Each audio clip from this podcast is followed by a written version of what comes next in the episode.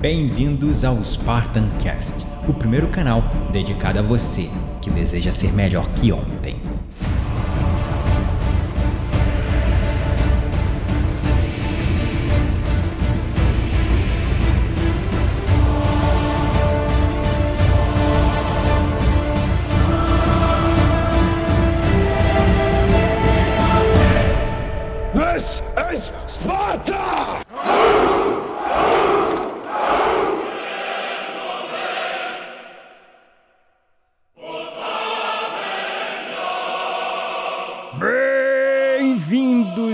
Espartanos e espartanas de todo o Brasil, a mais um episódio do seu, do meu, do nosso Spartan Cast.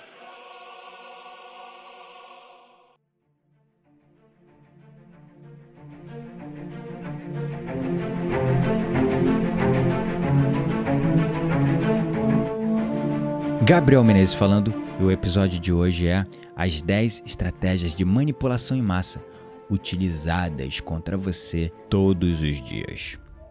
Eu sei, pode até parecer teoria da conspiração, mas não dá para negar o fato de que as elites constituídas no poder não têm interesse algum no seu despertar para a verdade. Eles têm muito a ganhar com a sua ignorância, muito mesmo.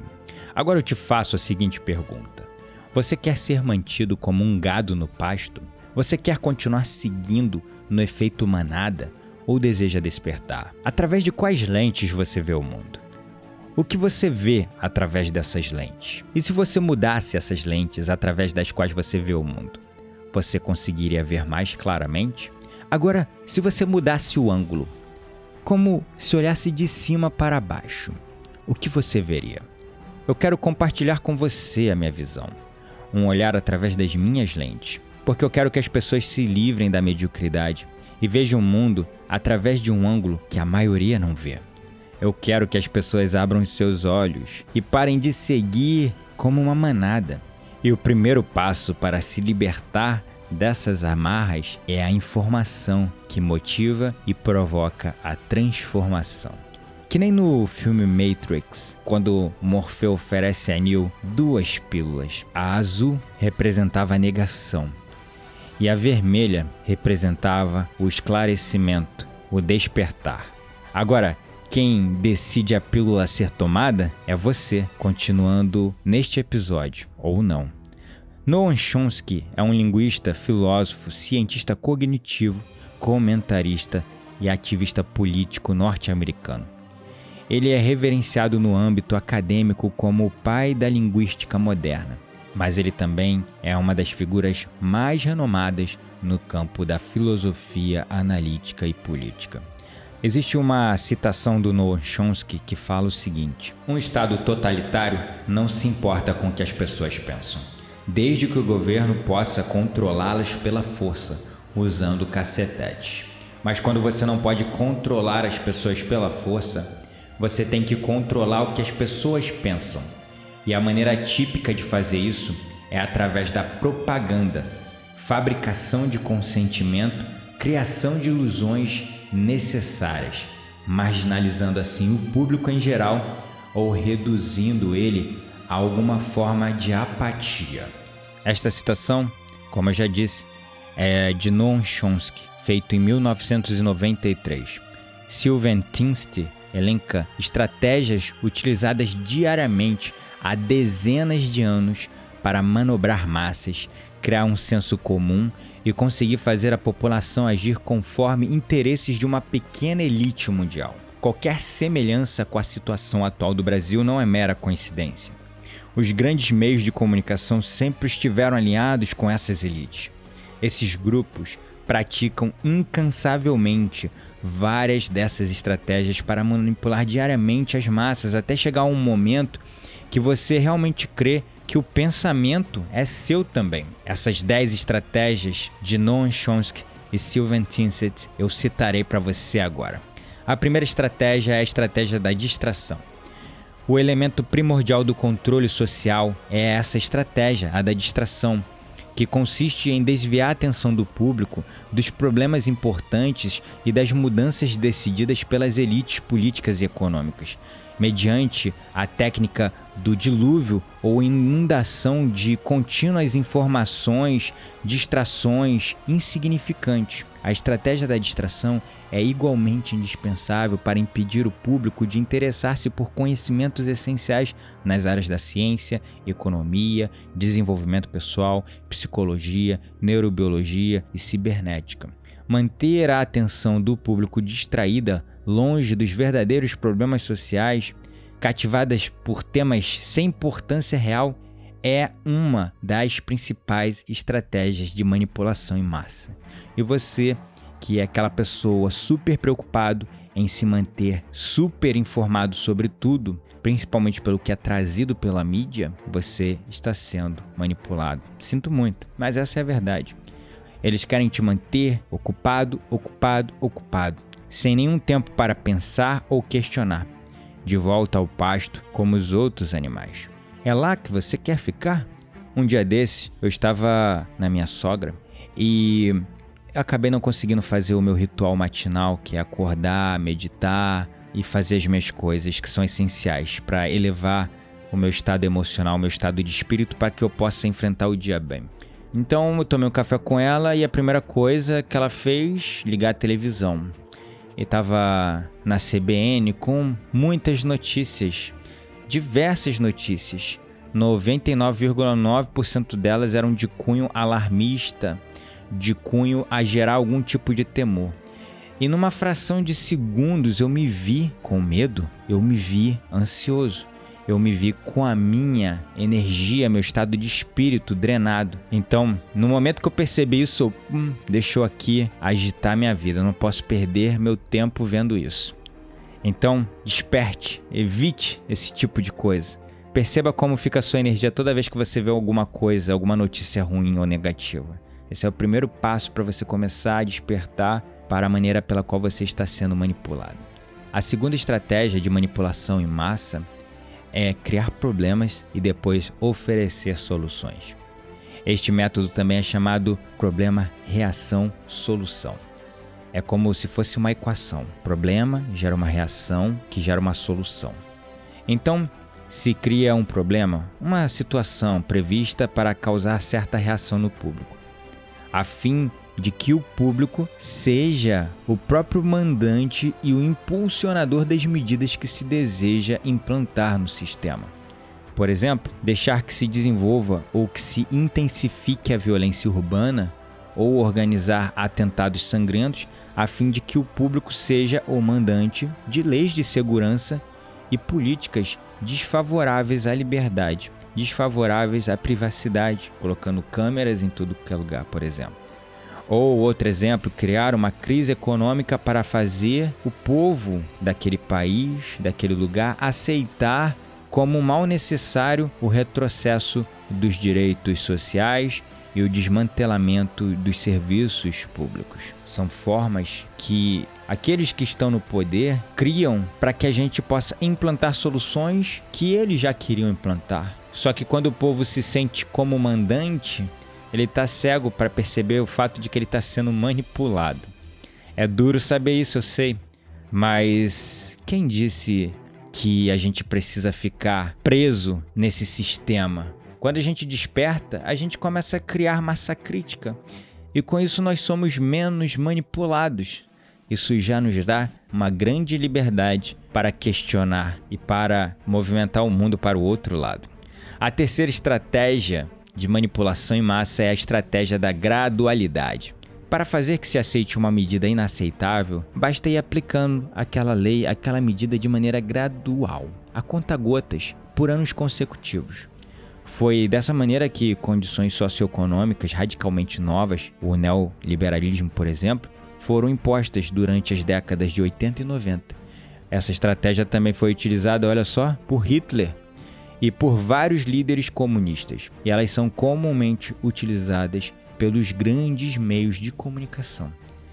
E isso é interessante, a gente presta atenção nesse fator e começa a perceber como existem certas medidas que são colocadas a conta gotas até um ponto que a gente vê que a gente já está envolvido num sistema todo novo, socioeconômico, ou até mesmo psicológico, emocional, sem nem sequer termos dado conta disso.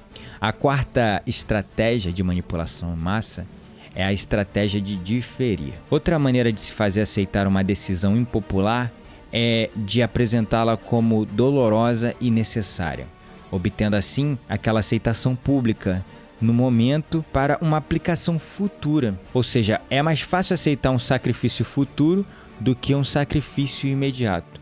Primeiro, porque o esforço não é empregado imediatamente. Depois, porque o público, a massa, tem sempre a tendência de esperar ingenuamente que amanhã tudo irá melhorar e que o sacrifício exigido poderá ser evitado. Estudar mais tempo, então, ao público para acostumar-se com a ideia da mudança e aceitá-la com resignação quando chegue o momento. A quinta estratégia para manipulação é dirigir-se ao público como crianças. É isso mesmo. A maioria da publicidade dirigida ao grande público utiliza discurso, argumentos, personagens e entonação particularmente infantis, muitas vezes até próximos à debilidade, como se o espectador fosse uma criança de pouca idade ou um deficiente mental. Quer confirmar esta teoria? Então digite no YouTube ou Google vídeos virais da semana e dá uma conferida no tipo de conteúdo, ou melhor, na ausência desse conteúdo. Quanto mais se tenta enganar o espectador, mais se tende a adotar um tom infantil. Por quê? Bom, se alguém se dirige a uma pessoa como se ela tivesse a idade de 12 anos ou menos, então, em razão da sugestionabilidade, ela tenderá com certa probabilidade a uma resposta ou reação também desprovida de um senso crítico, de um questionamento, como as de uma pessoa de 12 anos ou menos. A sexta estratégia para manipulação da massa é utilizar o aspecto emocional muito mais do que a reflexão.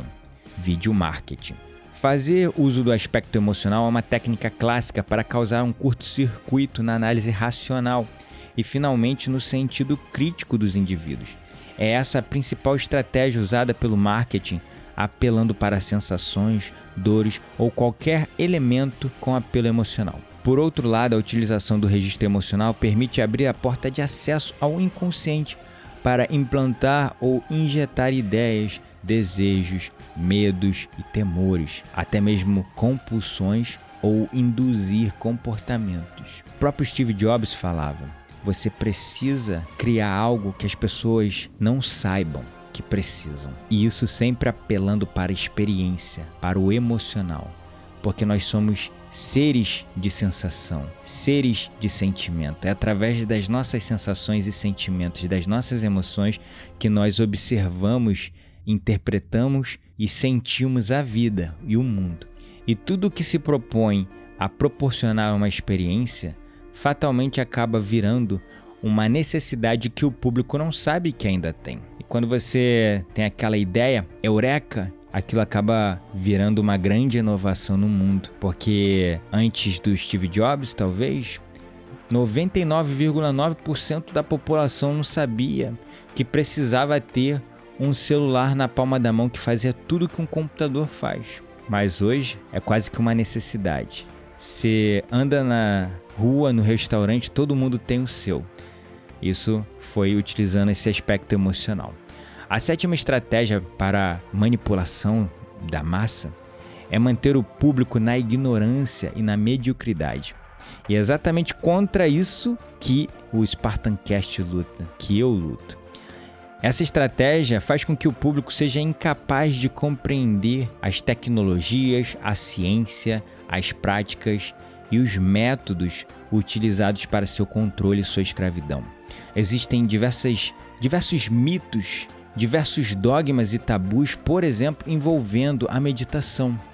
As pessoas chegam com uma carga de crenças quanto à meditação, que elas acham que meditação é ficar com a mente vazia, que quando elas meditarem elas vão sair flutuando, que meditação está ligada à religião, que a meditação é, não serve para todo mundo, que pessoas ansiosas não conseguem meditar, que isso, que aquilo, que elas não conseguem se permitir a praticar aquilo. Então, com isso, o público continua na ignorância e na mediocridade, porque não se permite. Um outro exemplo, a qualidade da educação dada às classes sociais inferiores. Ela deve ser a mais pobre e medíocre possível, de forma que essa distância da ignorância que para entre as classes inferiores e as classes sociais superiores seja e permaneça impossível de ser revertida por essas pessoas que estão nas classes mais baixas. Então, as pessoas que despertam, por exemplo, através da meditação, elas chegam no estado que distancia elas das pessoas comuns, de tal maneira que as pessoas que querem conhecer a meditação olham e percebem: ah, não vou conseguir, isso não é para mim. Talvez você esteja sendo manipulado e não sabe por quê. Então, permita-se a estudar, a se informar, a meditar também para expandir ainda mais a sua consciência. A oitava estratégia de manipulação em massa é estimular o público a ser complacente com a mediocridade, que é um outro elemento que eu luto todos os dias aqui no Spartancast gerando conteúdo para você.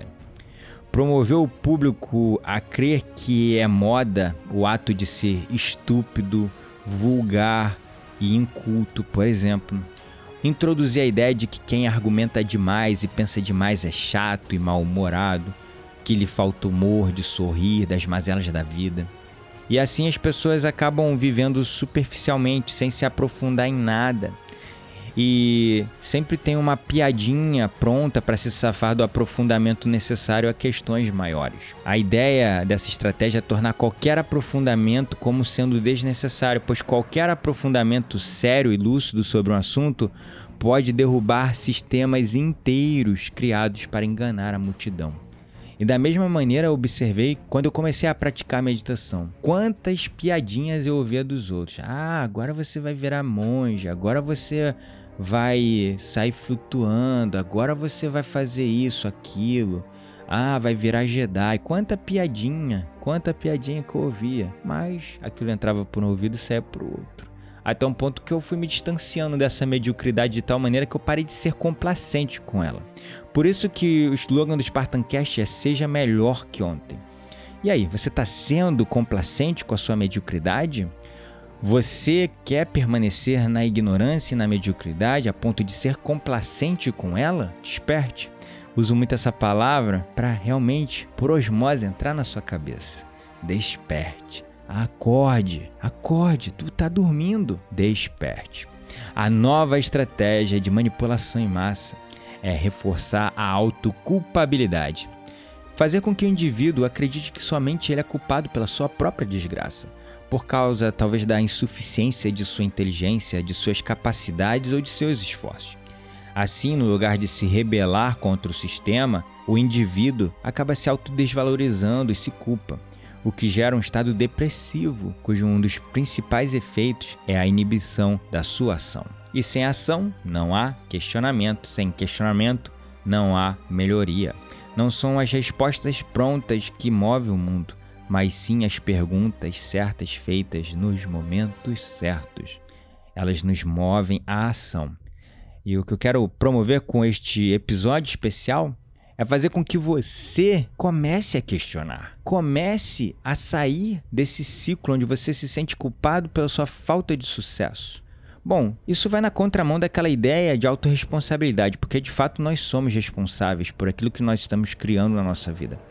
Mas a gente não pode ficar preso no sentimento de culpa. Não. Se você criou isso até hoje, você pode criar algo melhor. Você pode mudar a sua vida, você pode se curar, você pode despertar, você pode evoluir. Mas não fique preso na emoção da culpa. Ela é uma emoção tóxica que faz muito mal. Religiões dominaram durante anos a vida de pessoas como um controle político, econômico, social através da culpa através do medo. E isso fazia com que as pessoas ficassem aprisionadas àqueles sistemas antigos e ultrapassados. Hoje, graças a Deus, a religião, pelo menos na maioria dos países, ainda é uma escolha. Espero que isso um dia seja uma escolha em todo o mundo. Porque questões dogmáticas à parte, eu acho a religião muito válida. Eu acho a religião algo muito belo em sua essência, a mensagem que elas trazem de evolução do ser humano, de despertar, de amor, de compaixão. Eu acredito nas religiões, mas eu acredito também que cada um pode escolher a sua, aquela que ressoa mais com o seu coração. E que todas elas levam para o mesmo lugar, para a espiritualidade, para a nossa evolução como ser humano, nos afastando do nosso eu mais primitivo, mais instintivo e nos aproximando do nosso eu mais divino e elevado, aquela pessoa que é admirada por todos, que inspiram as pessoas à sua volta. É disso que se trata a essência. Então, a espiritualidade é algo que a gente precisa cultivar dentro de nós. Com isso, a gente precisa prestar atenção se a nossa religião, as nossas escolhas foram feitas por pressão dos outros ou nos impõem emoções e sentimentos de culpa. É envolvida em dogmas como karma, pecado e coisas do tipo. Porque assim você não consegue mudar a sua vida. Você tem o poder de mudar a sua vida. Você é capaz de mudar qualquer coisa. Eu sei que você é. E você também sabe. Lá no fundo, você já sabe. E o autoempoderamento é saber aquilo que você já sabe. Finalmente, a décima e última estratégia de manipulação de massa é conhecer aos indivíduos melhor do que eles mesmos se conhecem.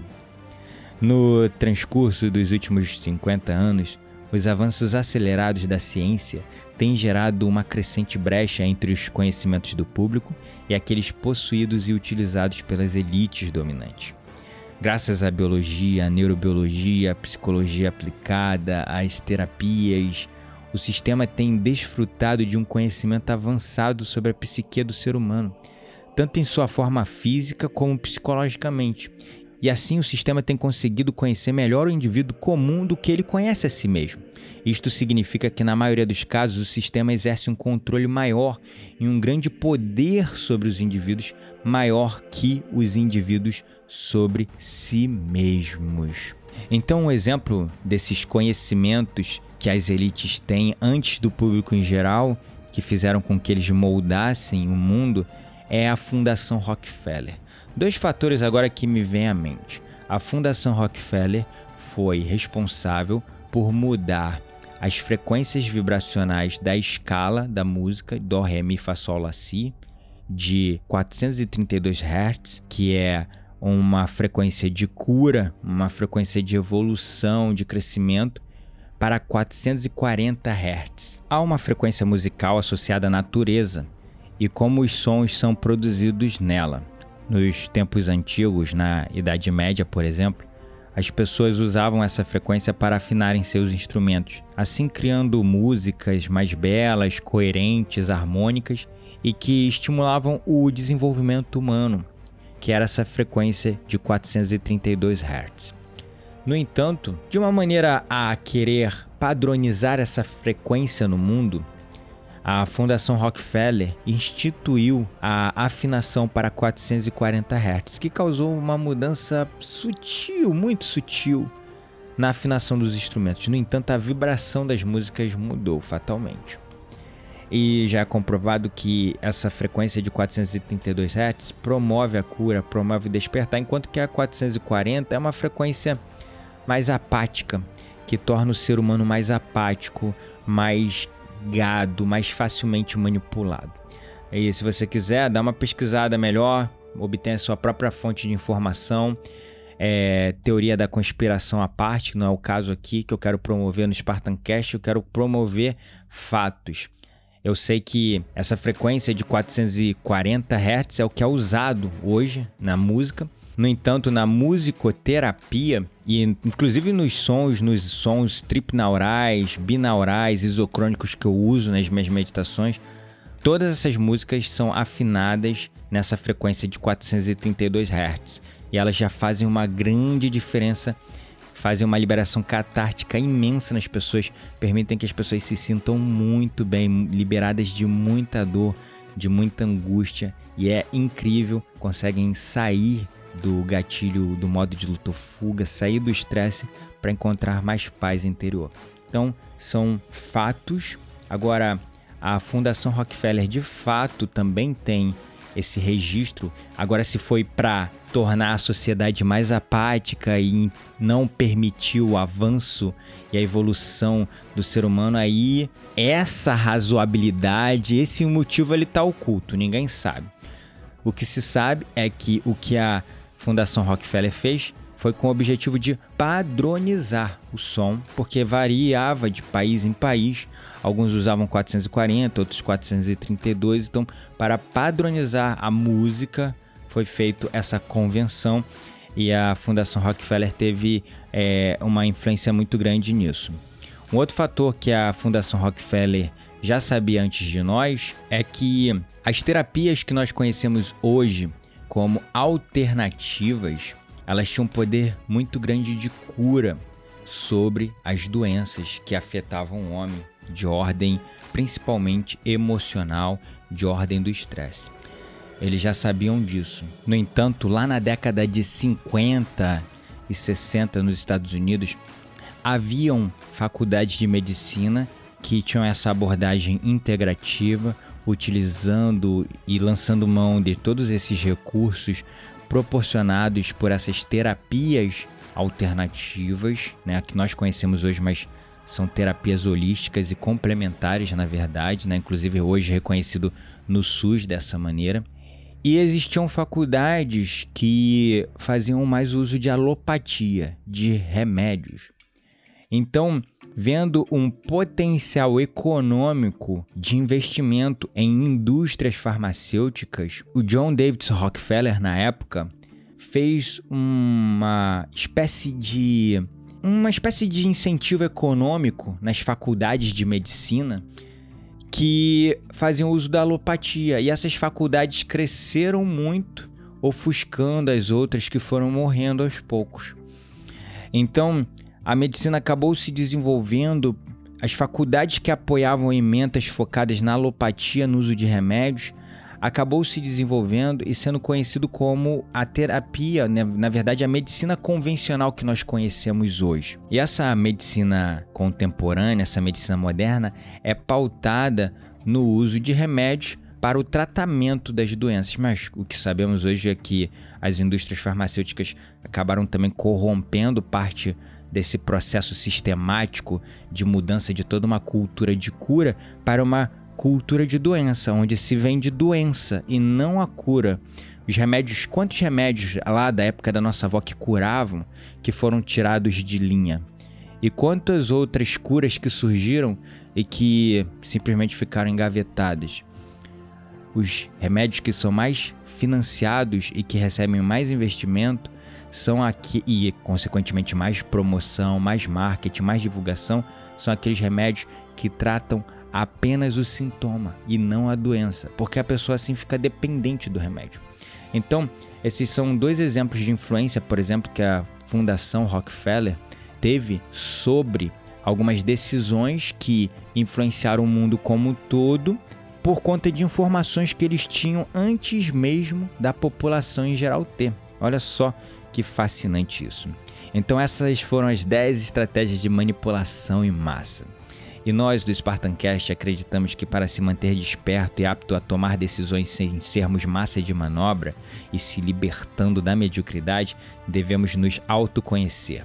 E o caminho mais profundo de autoconhecimento é a meditação. A simples tarefa de olharmos internamente para cada nuance do nosso ser e questionar cada célula, cada pensamento. Esse é o caminho básico para começarmos a questionar o mundo à nossa volta, junto com a informação adequada, que talvez, talvez esta seja a forma mais pura e eficaz para quem deseja despertar de toda essa manipulação que foi pensada para nos manter adormecidos e dispersos. Quanto mais disperso o ratinho, mais facilmente ele cairá na ratoeira. Então, não fique como esse ratinho. Aqui no Spartancast nós temos diversos posts sobre a meditação que pode interessar a quem deseja começar esse caminho. Esse caminho que te despertará e que te livrará da mediocridade.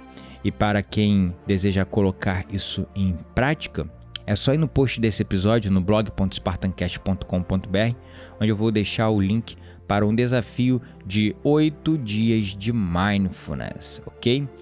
8 dias de mindfulness, um desafio gratuito para você que quer dar os primeiros passos na meditação, começar a despertar e questionar mais.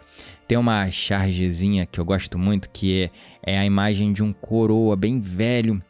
Ele tá todo confuso, com a cabeça a mil, cheio de itens que tiram a atenção dele em volta, como celular, tablet, Facebook, WhatsApp, revista, jornal, televisão, um monte de coisa assim à volta dele. E aí, do outro lado, vem uma criança bem pequenininha. E aí, ele olhando para a criança, ele diz o seguinte: Espero que você seja melhor em lidar com todas estas distrações do que eu. então, para lidar melhor com as distrações, primeiro é preciso focar. Focar a nossa atenção no momento presente, para depois a gente expandir a nossa atenção através da atenção plena. Participe desse desafio. Permita-se a praticar a meditação, permita-se a despertar para se livrar e ver claramente aonde estão acontecendo estas estratégias diversas de manipulação em massa. Gratidão à palavra pelo seu apoio e suporte. Não deixe de nos avaliar na iTunes com 5 estrelinhas para você que é usuário de iPhone. E você que nos acompanha em qualquer outro aplicativo de podcast, você também pode nos encontrar no Spotify, no SoundCloud. Então nos ajude a divulgar o nosso canal para outras pessoas e espalhar essa mensagem de despertar da consciência para todos. Gratidão à palavra pelo seu apoio e suporte. E lembre-se, você não está mais sozinho. Somos todos um.